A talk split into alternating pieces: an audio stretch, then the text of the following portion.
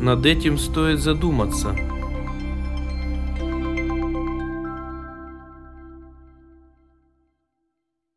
Заповедь с обетованием.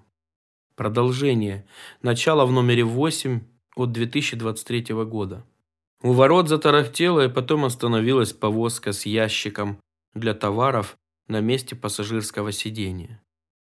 «Мое почтение!» – крикнул издали торговец Гайгер, уже знакомый нам по аукциону двухлетней давности.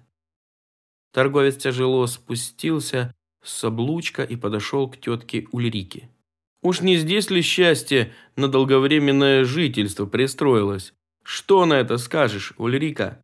С улыбкой сказал он, подошел к колыбели и хотел заговорить с ребенком, но малыш испугался чужого лица и отчаянно закричал. «Вот, видите?» – улыбнулась Ульрика. «Он и знать вас не хочет».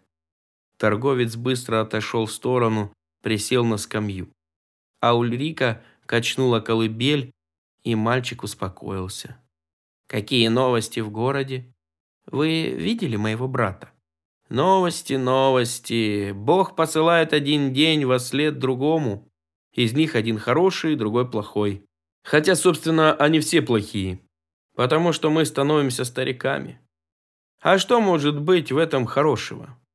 Как вы можете так говорить? Возразила с упреком тетка Ульрика. У молодых свое счастье, у тех, кто постарше, оно тоже есть. Вот я сижу рядом с этой крошкой, в доме царят любовь и мир, и тогда жаловаться на годы. Грех это, уважаемый. Истинно говорю вам, грех. Я соглашаюсь со своим отцом, который прожил очень долгую жизнь и за каждый прожитый день благодарил Бога, потому что еще на ступеньку приблизилась вечность. Гейгер вздохнул. «Я же говорю, здесь счастье на постоянное жительство устроилось. Хорошее название у вашей усадьбы к источнику. Вот бы всегда знать, к какому источнику подходить. Но ведь мы это знаем. И я знаю, и вы. Вот только вы не хотите подходить к тому источнику, из которого изливается счастье. Вы просто закоснели в своем упорстве и все еще ходите к источникам с горькой водой. Ах, оставьте меня в покое, достойная Ульрика. Я родился и вырос в вере моих отцов и стараюсь следовать их традициям. Но вы спросили про своего брата. Да, что я могу сказать? Его супруга женщина деловитая и умная, но хорошей ее назвать трудно. Если в чьей-то голове засела гордыня, то ее так просто оттуда не выбьешь. Она будет расти до самых небес, пока не свалится с большим треском. Пустые бочки грохочут громко, и пустые колосья прямо стоят. Она деловая женщина, и где другая обернется раз, там она успеет обернуться дважды. Но беда, если кто-то считает, что в талере 31 грош, когда их там только 30. Ульрика не спорила, потому что знала свою невестку не хуже, чем торговец Гайгер. Но что же вы можете сказать про брата? Это для меня важнее, чем деловые качества его жены. Да что делать мужу, когда все, что только можно, делает жена? Сидит она у порога, сложа руки и смотрит на ласточек. У него есть все, только воды нет. Что вы хотите этим сказать? Да только то, что если рыбу вынуть из воды, она начнет задыхаться. Так и бедняга Карл Ридгер.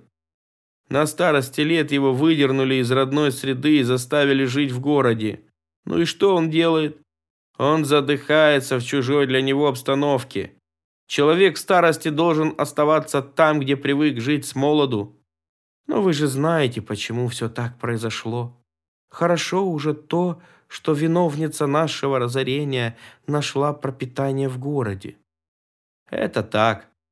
Но скажу я вам, фрау Ульрика, женщины наделали в мире немало беды. И не только фрау Барбара и ее дочери. Ульрика спросила и о них. Гайгер ответил. О них мало что слышно. В Берлин они перебрались. Ну что это были за девушки? Красивые, речистые, уверенные в себе. На улице на них прохожие заглядывались. «Уж вы бы постыдились такое говорить», — сказала с упреком тетя Ульрика. «Разве я сказал, что они хорошие?» — защищался торговец. «Да, они уехали в Берлин. Бригитта сказала, что в большом городе для бойкой и симпатичной девушки всегда место найдется. Я боюсь, что для таких, как она, там даже слишком просторно. Видел я у Барбары портрет ее младшей, истинная графиня. Шляпа на ней величиной с тележное колесо, да еще с пером. О Марьяне мне ничего не известно. Фрау Барбара неохотно говорит о своих детях. Наверное, есть для этого причины. А что же Генрих? Ну, видите ли, существует две категории людей. Одни зарабатывают 10 талеров и тратят 8. Другие зарабатывают те же 10, но тратят 12. Господин секретарь явно относится ко второй категории, усмехнулся Гайгер. В это время во двор заехал тяжело нагруженный воз. Было время уборки ржи. Правил молодой арендатор Мартин. И рядом с ним сидела Сильвия. Она проворно соскочила на землю и подбежала к колыбели, взяла на руки малыша. «Ну что я сказал?» – повернулся к Ульрике Гайгер. «В этом доме живет счастье. Что за жена у молодого Ридгера? Красивая, веселая, работящая. Дал бы Бог, чтобы счастье задержалось здесь надолго. Очень надолго». «Хорошие слова», – кивнула Ульрика. Гайгер подошел к амбару, за воротами которого только что скрылась повозка. Великолепным хозяином стал этот молодой Ридгер. Может быть, торговец Гайгер не понимал, что красивым может быть только по-настоящему счастливый человек. Он сказал, «Бог дает тебе успех, Ридгер, взамен всех упущений твоего отца. Ведь он...» «Ни слова об отце», – остановил его Мартин. Отец ничего плохого не хотел. Не его вина, что так все произошло. Да, да, спохватился торговец. Я знаю, что ты сейчас скажешь, и я согласен, что родителей надо чтить. Ты это делаешь, и Бог благословляет тебя. Но... Он нерешительно кашлянул. Смотри, вот что недавно попало в мои руки. Он вынул из кожаной папки бумагу и развернул ее перед Мартином. Расписка с твоей подписью на три тысячи марок. Я взял ее за наличные у твоей мачехи». «Что? Не помнишь, когда я ее писал?» «Вот число указано, а срок оплаты 1 октября текущего года. Сам же, наверное, все написал». Мартин с недоумением смотрел на бумагу. Все совпадало, и подпись его собственная размашистая с замысловатой закорючкой в конце. Торговец внимательно смотрел в лицо молодого хозяина и видел удивление, недоумение и возмущение. «Но это же обман», — сказал наконец Мартин. «Я в жизни своей никому не давал долговой расписки». Торговцу Гайгеру стало неловко. Он уже понял, что Мартин Ридгер говорит правду. Его мачеха просто подделала подпись, да и всю расписку написала сама. Но ведь он, Гайгер, тут ни при чем. Он всю сумму выплатил фрау Барбаре Ридгер наличными и теперь имеет право на то, чтобы долг был ему возвращен. Не стоило, конечно, ему настолько доверять женщине, в моральных качествах которой давно сомневался. Но дело сделано, и молодой хозяин должен искать выход из западни. В суде, конечно, быстро установят, кем действительно написана расписка. Чувствуя себя безмерно виноватым, он неуверенно сказал. «Ну, до срока оплаты еще два месяца, и я соглашусь перенести его еще дальше. Вы тем временем соберете необходимую сумму». Лицо Мартина Ридгера словно окаменело. Торговец Гайгер быстро спрятал расписку в бумажник и поспешил ретироваться. Где в самом деле крестьянину, арендатору взять в короткий срок такую сумму? Мартин ушел в дом. В открытое окно он слышал, как во дворе, под липой, Счастливо лопочет его сын, и не менее счастливо смеется Сильвия. Он сел к столу, его бросало то в жар, то в озноб, и он никак не мог собраться с мыслями. С усилием он встал и вышел на крыльцо. Торговец выезжал со двора. Под раскидистой липой Мартин сел на скамью. Он был белым, как полотно. «Что с тобой?» – подбежала к нему Сильвия. «Подожди. Пусть кучер запрягает легкие дрожки. Мне надо ехать в город. А люди пусть работают». Потом он коротко рассказал, с чем приезжал торговец. Закончил он так. «Я расписки никому не давал. Документ подложный но его составили в нашей семье. Ты знаешь, что может быть с человеком, который решается на такое? Молодая женщина ничего не понимала в возможных финансовых фальсификациях и с недоумением смотрела на мужа. Да разоблаченному фальсификатору в тюрьме место, нехотя пояснил тот. У Мартина кругом шла голова. Что он вообще может в этой ситуации сделать?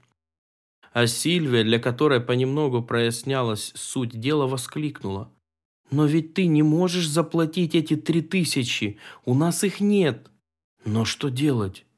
Не могу же я подать в суд на члена нашей семьи, кто бы он ни был. А с нами что будет? То же самое, что было с твоей родной усадьбой? Опять нищета и опять пропасть у ног?»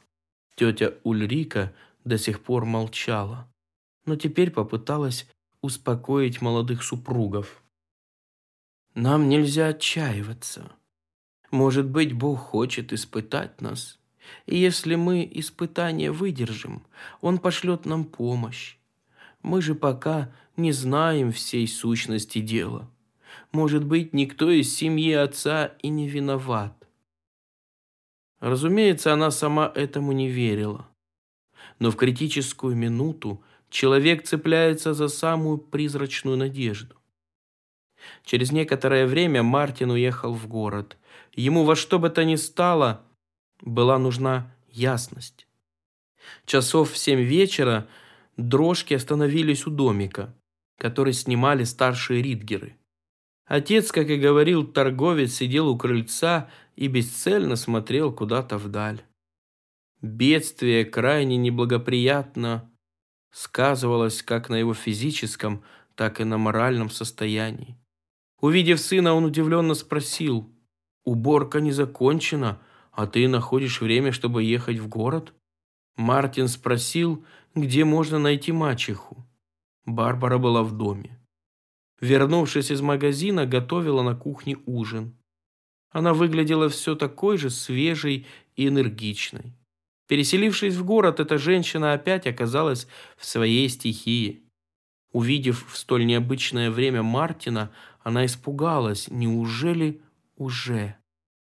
Она даже мысленно не осмелилась закончить свой вопрос. Мартин сказал, «Я всего на несколько минут. Мы убираем урожай, и лишнего свободного времени у меня нет. Я по очень серьезному делу». Фрау Барбаре пришлось присесть Почему-то она разом лишилась всех своих сил. Мартин продолжил. «Сегодня у меня был торговец Гайгер. Он предъявил мне фальшивую долговую расписку на три тысячи марок. Я хотел бы об этом поговорить с вами, моими родителями». «Но при чем здесь мы?» С недоумением спросил отец. «Какая еще расписка? У меня ничего нет, и никто бы ее у меня и не взял». А вот у матери взяли и отдали всю сумму наличными. Должником она сделала меня. Фрау Барбара визгливо и отчаянно закричала. «Господи, о Господи, жалься надо мной! Мартин, я не виновата, меня нужда заставила!» Ни одного презрительного или гневливого слова не слетело с его уст, хотя эта женщина была ему всего-навсего мачехой. Он не хотел поступать с ней так, как она того заслужила. Ты второй раз лишаешь нас крова. В первый раз бездомными оказалось старшее поколение. Теперь это будет с нами. У тебя что, совсем нет сердца? Ты подумала, что будет с моей семьей? Это у меня-то сердца нет. Да только потому, что оно у меня есть, я и написала фальшивый документ. Что мне оставалось делать? Генрих, мой сын оказался во много раз хуже дочерей. Все эти годы жил непосредством, брал займы, где только мог, и в конце концов оказался в западне. Куда в таком случае идти? К матери, конечно. Угрожал, что наложит на себя руки. Я очень боялась такого исхода и написала расписку от твоего имени. И чтобы спасти собственного сына, ты решила пожертвовать нами, моей семьей и тетей Ульрикой. Всех нас толкнуть в пропасть. Тут действительно надо сердце иметь. Такое, наверное, только у тебя и есть. Барбара, ломая руки, соскользнула на пол и встала перед пасынком на колени. Тот невольно отодвинулся. «Мама, на коленях можно стоять только перед Богом. Тем более родители не должны коленно преклоненно стоять перед детьми. Как бы велика ни была их вина. Я не стану тебя проклинать, ни тебя, ни твоего сына. И отправлять вас обоих в тюрьму тоже не буду. Не знаю, правда, где окажусь я сам, оставшись без гроша за душой. Пока я выхода не вижу, но вам моей мести бояться не надо. Продолжение следует. Из книги «Заповедь с обетованием». Произведение наших читателей. С ним хорошо. В темных окнах давно уже свечи погасли.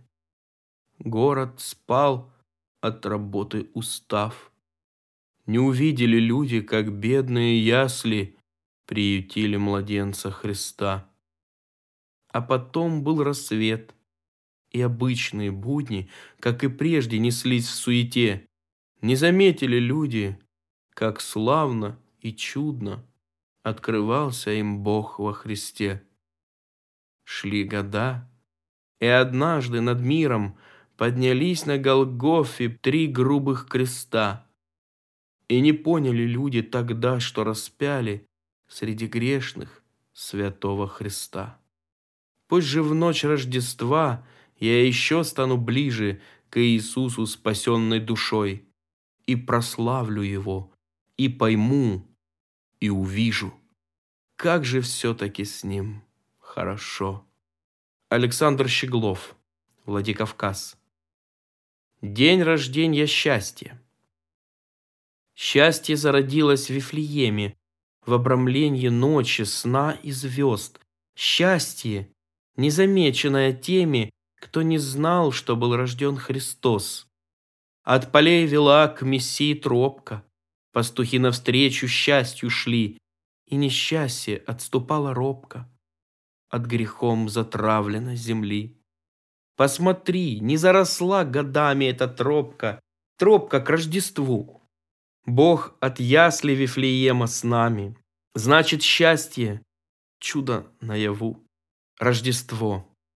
Приход на землю счастья. В обрамлении ночи, звезд и снов. Иисус в ту ночь, лежавший в яслях, счастьем стать для каждого готов. Мария Шабанова город Фререн. Рождественская встреча. Рождество к нам приходит снова. Вновь подарки, гирлянды, свечи. Для общения хороший повод. Провести с дорогими вечер. Тем, кто жаждет с рожденным встречи, тем, кто сердцем ему поверит, распахнется навстречу вечность, но не все открывают двери. Он стучится с любовью нежной, и к тебе. Так не будь беспечен. Посмотри в небеса с надеждой и ищи с Иисусом встречи. Преклони перед Ним колени. Расскажи, что тревожит душу. Он услышит твое моление, только ты его сердцем слушай. В предрождественский тихий вечер распахни Иисусу двери. Все, что нужно, готовь ко встрече, он придет. В этом будь уверен. Наталья Сандина. Город Шимкент.